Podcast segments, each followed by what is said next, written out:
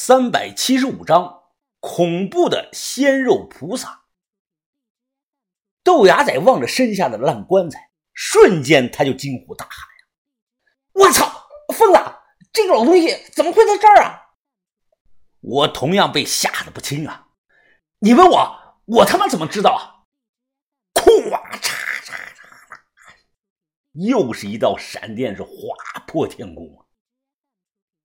刹那间呀，亮光将老古王那张惨白浮肿的脸照的是无比的清楚。老古王的尸体怎么会跑到棺材里呢？这谁干的呢？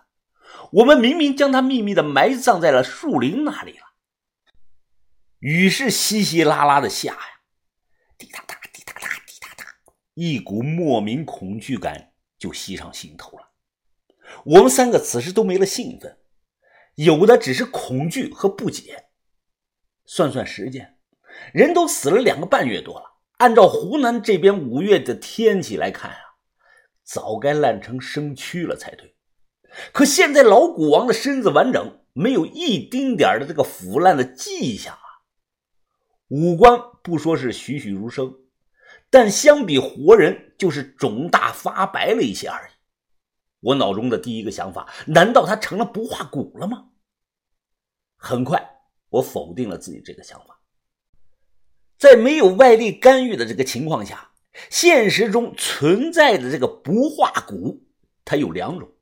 第一种是精神执念特别深，会导致身体的一部分不腐烂。比方说，这个人生前是在码头扛大包的，他天天用这个肩膀扛东西。那他死后有可能肩膀部位它不腐烂，或者烂的速度啊很慢，这个呢叫部分不化骨，这种情况出现的几率很小。第二种就是全身不化骨，这个出现的几率啊就更小了。要同时满足天时地利人和，对葬处和葬具要求也是极高的，而且啊死的这个人生前一个月内不能吃东西，有的和尚高僧。能提前感知自己的死亡，会提前一个月进食，出不化骨的几率就明显比普通人高，所以五台山才会留下了那么多具啊肉身菩萨。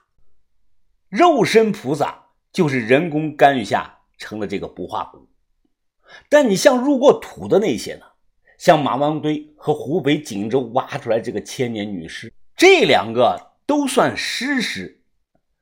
这俩并非是天然的不化骨。此刻，我站在这个坑里，掏出一根烟来，想点根烟啊，消除心中的恐惧。但因为下雨的原因啊，打火机呢连打了十几下，怎么打就打不着。豆芽仔也懂一些，他抹了把脸上的雨水。哎，疯子，这个老东西是不是快成肉身菩萨了？这？于哥马上摇头：“不可能，肉身菩萨，我以前在少林寺见过，那些看起来都是慈眉善目的，不像这个东西。”注意啊，于哥形容棺材里的老古王是东西。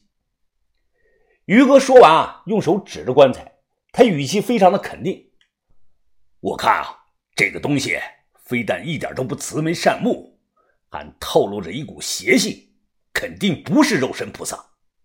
想想，我让豆芽仔赶紧回去拿两把伞过来，顺便将把头叫过来看看。这个东西啊，我根本看不懂，因为它超出了我的知识范围。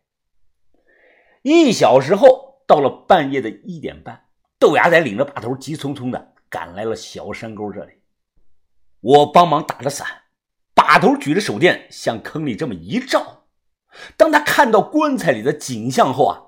他先愣了几秒钟，随后把头瞬间脸色大变，把头直接下令：“文斌啊，快把这个东西弄出来，然后找个地方烧了它，赶紧的。”要说于哥胆子也是大，他接到了把头的命令后啊，冒着雨扑通就跳了下去，直接啊揪住老古王的衣领，将他硬硬的就给拽了出来。随后一把将尸体扛在了肩膀上，那一棺材的动物骨头啊掉的是七零八落。由于扛在肩膀上，他的头朝下。这个时候，我发现老古王这个脑袋后头啊，有一处洞形的伤口，像这个改锥或者是钉子啊造成的。伤口处不断的向外流着一些淡黄色的脓汁，看着恶心啊，又吓人。可能真和尚啊不怕这个真恶鬼，反正于哥这波操作啊，我是不敢的。找到一棵大树避雨，又赶忙找来一些能烧的东西，在把头的指挥下，我们直接就将老古王的尸体给烧了。说来也奇怪啊，尸体刚烧着不久。我便闻到了一股很重的这个臭味明明刚才没有这么臭啊，一烧却非常的臭。把头这个时候啊，才松了口气。云峰啊，幸亏你们发现了，这是有人要害我们的命啊！我忙问是什么意思呢？把头看着这个熊熊大火，他脸色非常的凝重。动物尸骨。加上白颜色的棺材菌，如果我没猜错，这老古王再有几天就要成了鲜肉菩萨了。鲜肉菩萨，把头，不是肉身菩萨吗？不是，完全不是一种东西呀。把头摇头解释：“肉身菩萨呀。”是得道高僧专属的东西，而鲜肉菩萨却是一种人为做出来害人的东西。这个东西啊，我二十年前在贵州亲眼见过一次。我还记得当年我的师傅王瓶子讲过，只有用怨念极重的尸体，才能做成这个东西。我只知道个大概，入关后要八十六天成型。人死后啊，两个小时之内，先在脑后开一个洞，用针管将所有的脑浆抽出来，再用针管打进去一种配好的巫药。什么巫药啊？有什么用啊？我忙追问把头。说起巫药，就涉及到巫医了。范神医讲过，巫医是最神秘的一门医学，连他这个中医高手也所知甚少。只听到把头继续的说道：“哦，这个我不清楚啊。至于那种巫药有什么作用，有人说可能有刺激神经的作用。”也有人说，这种巫药能让死人的记忆记住他生前看到的最后几个人，或者他生前看到的最后一幕。我去，把头豆芽仔脸色发白啊！哎，那那要照你这么说，老古王就算死了，也还记得我们几个呀？他成了什么肉身菩萨后，还要找我们报仇啊？这？把头看了看豆芽仔，死人就算成了肉身菩萨，也不会再睁开眼的。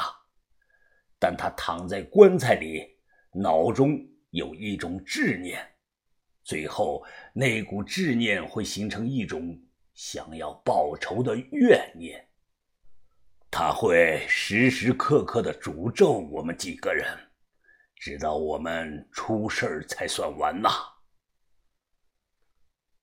怎么，牙仔啊？你不信？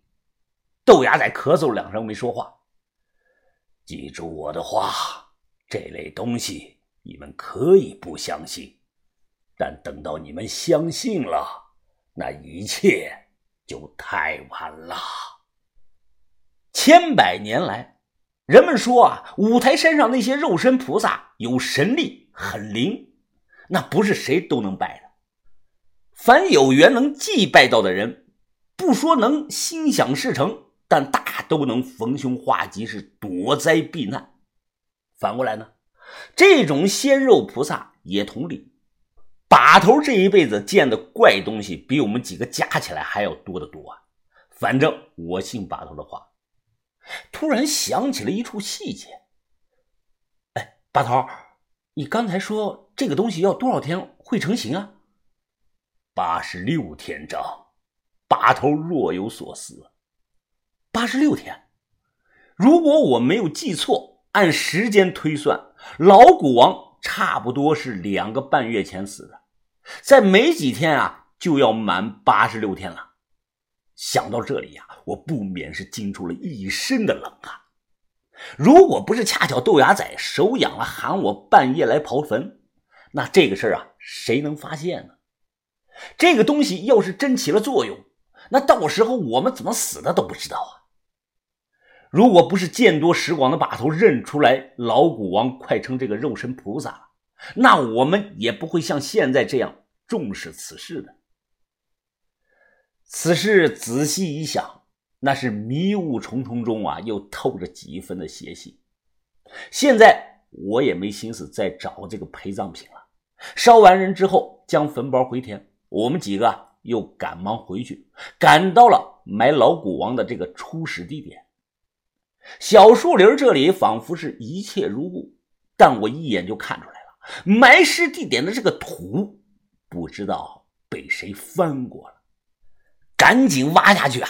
一看才发现，原来和老古王尸体一同消失的还有那把枪，那把秦希达送我的手枪也不见了。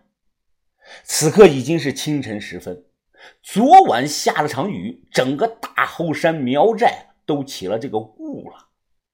此时小树林周遭的雾很大，能见度不足十米。把头揉揉太阳穴，他双手背后，眼睛盯着西南方向看。我也看去，别说这个景色，连路都看不到，都被大雾遮挡住了。把头呢？此时突然呢，喃喃自语了起来：“没错，就是你，我看到你了。”